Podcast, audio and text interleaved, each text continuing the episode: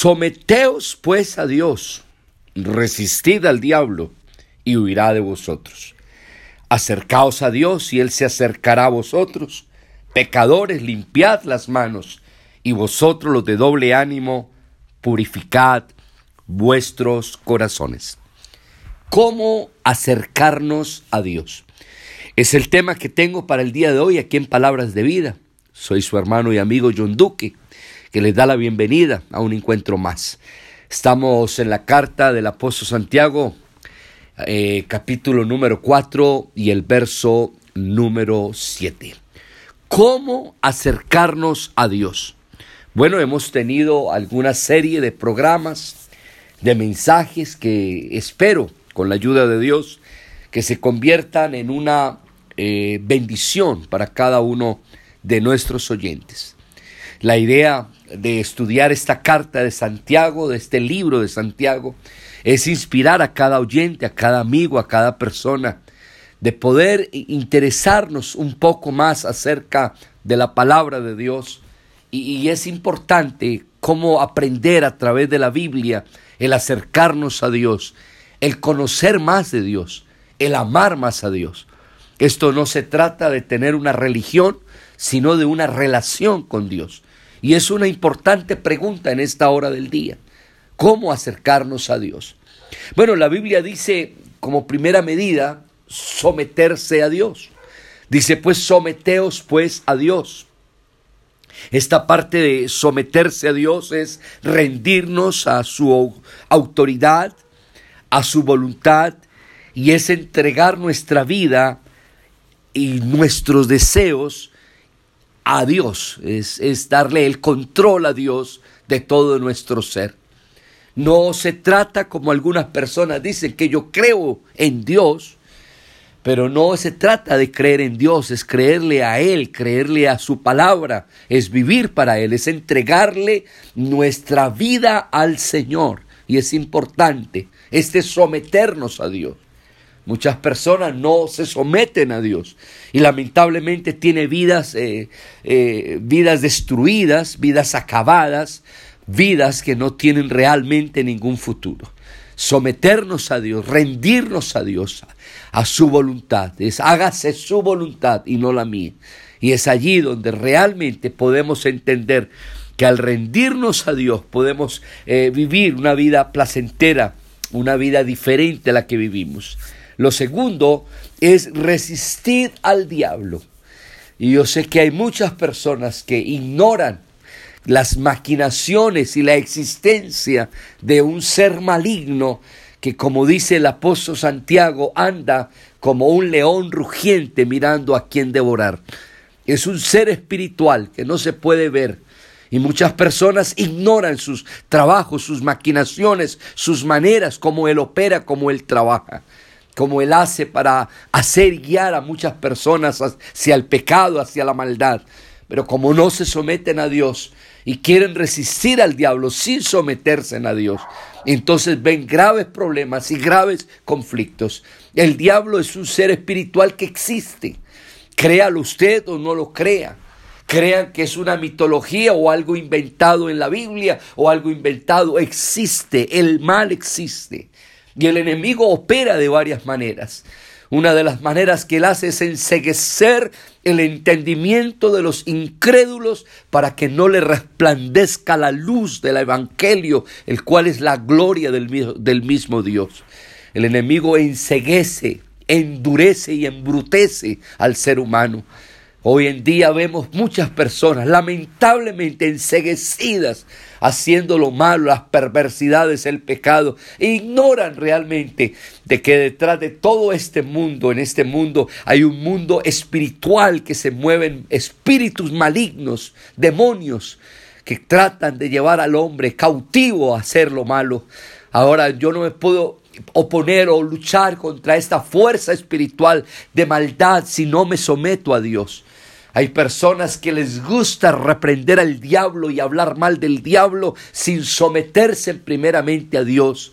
La clave está en vivir una vida sometida y en obediencia a Dios para poder resistir esas fuerzas de las tinieblas y esas fuerzas del mal que tienen como objetivo destruir y matar y acabar y robar y hacer lo malo. Entonces hay personas que dicen, ¿por qué me pasa esto? Mire, me han hecho brujería, me han hecho santería, espiritismo. ¿Por qué me hace esto? Porque no te sometes a Dios. Si tú te sometes a Dios, vas a resistir esas fuerzas de las tinieblas y esas fuerzas de las tinieblas tendrán que retroceder. Así que ¿cómo me acerco a Dios? Sometiéndonos a Dios, resistiendo al diablo nos dice entonces aquí esta carta de Santiago, no permita que Satanás lo seduzca y lo tente. Resista esas tentaciones, esas luchas, esas voces internas que te impulsan a hacer lo malo, que te tratan de enseguecer el entendimiento. ¿Cuántas personas han acabado con su vida, con su existencia? Se han quitado la vida, se han suicidado porque han oído esas voces internas que vienen allí, pero como la gente ignora acerca de esto, ignoran acerca de las fuerzas espirituales de maldad que a veces operan en los hogares, en los matrimonios, para que haya división, para que haya contienda, para que haya pelea, resiste esas voces del enemigo, resístelo, sométete a Dios, resiste al diablo. Entonces nos dice la Biblia que Él huirá de nosotros. Él tendrá que huir de una persona que realmente vive una vida sometida a Dios, una vida en obediencia al Señor. El enemigo tendrá que huir. Lo tercero que nos habla esta escritura para acercarnos a Dios es limpiar las manos. Esto es purificar vuestros corazones, es decir, llevar una vida pura.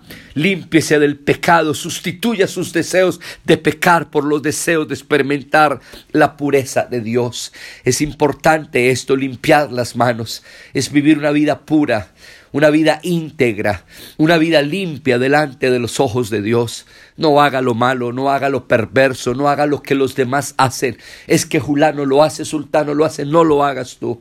Limpia tus manos, limpia tu vida, límpiate delante de Dios de cualquier contaminación, de cualquier cosa que te quiere impulsar a hacer lo malo. No, no permitas que el enemigo ensucie tus manos. Por ahí vi una campaña de alguien que está haciendo política y está eh, en su logo, dice, somos, eh, tengo las manos limpias y pone dos manitos ahí limpias.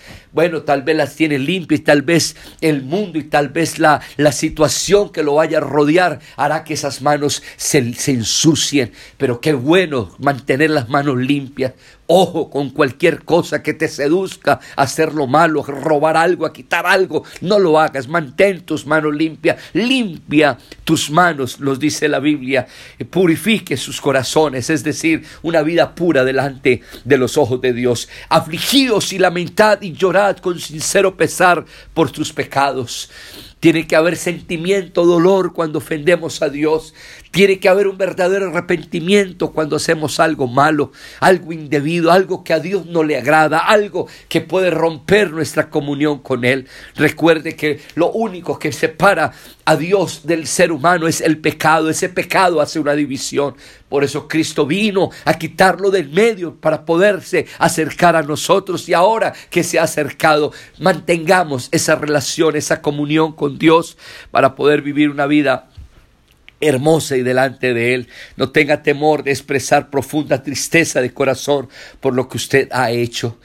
Hable con Dios sinceramente. Si ha fallado, si ha cometido un pecado, si ha cometido algo, no permita que eso se siga almacenando allí. Siempre le doy consejería a las parejas, a los matrimonios, y siempre le digo, no permitan que el resentimiento y el rencor y un problema que no se solucione rápido, no deje lo que dice la Biblia, que el sol se ponga sobre su enojo, no permita, no le dé tanta larga a esto, aprenda a solucionar esto, afligidos y llorad, lamentad, en otras palabras tenemos que eh, compungirnos cuando fallamos, cuando cometemos un error, ser humildes para reconocer, recuerde que Dios mayor gracia a los humildes, pero a los altivos, a los soberbios, los mira Dios de lejos. En esta hora del día, ¿cómo acercarme a Dios? Este es el mensaje que quiero que tengamos en el corazón. Acuérdate entonces que es sometiéndonos a Dios, resistiendo al diablo, limpiad nuestras manos. Es importante esto, limpiad las manos de cualquier cosa que nos haga daño delante del Señor. Y luego, por último, humillaos delante del Señor. Solamente los que se humillan delante del Señor Dios nos pondrá en alto. Aquellos que se humillan delante de Dios, humillarse delante del Señor, es, es, es someternos, es rendirnos. Recuerda esa palabra, rendirnos delante de Él. Es colocar nuestra vida para que Dios obre de una manera, reconocer nuestra dependencia absoluta de nuestro Dios. Y cuando lo hacemos de esa manera, Dios nos pondrá en alto. Y quiero regarrar esta escritura que está en Primera de Pedro, capítulo 5, verso 6. Humillaos pues bajo la poderosa mano de Dios para que Él os exalte cuando fuera el tiempo acerquémonos a Dios.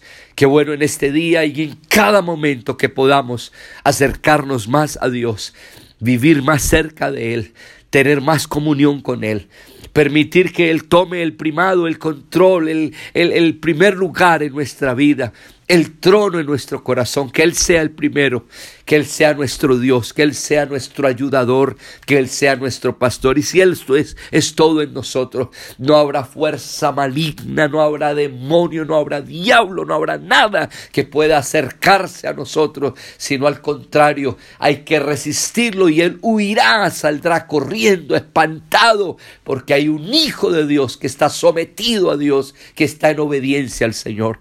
Bendiciones todos. Este es tu hermano y amigo John Duque, que en el día de hoy te invita, acércate más a Dios, porque si tú te acercas a Dios y yo me acerco a Él, Él se acercará a nosotros. Bendiciones para todos en este día.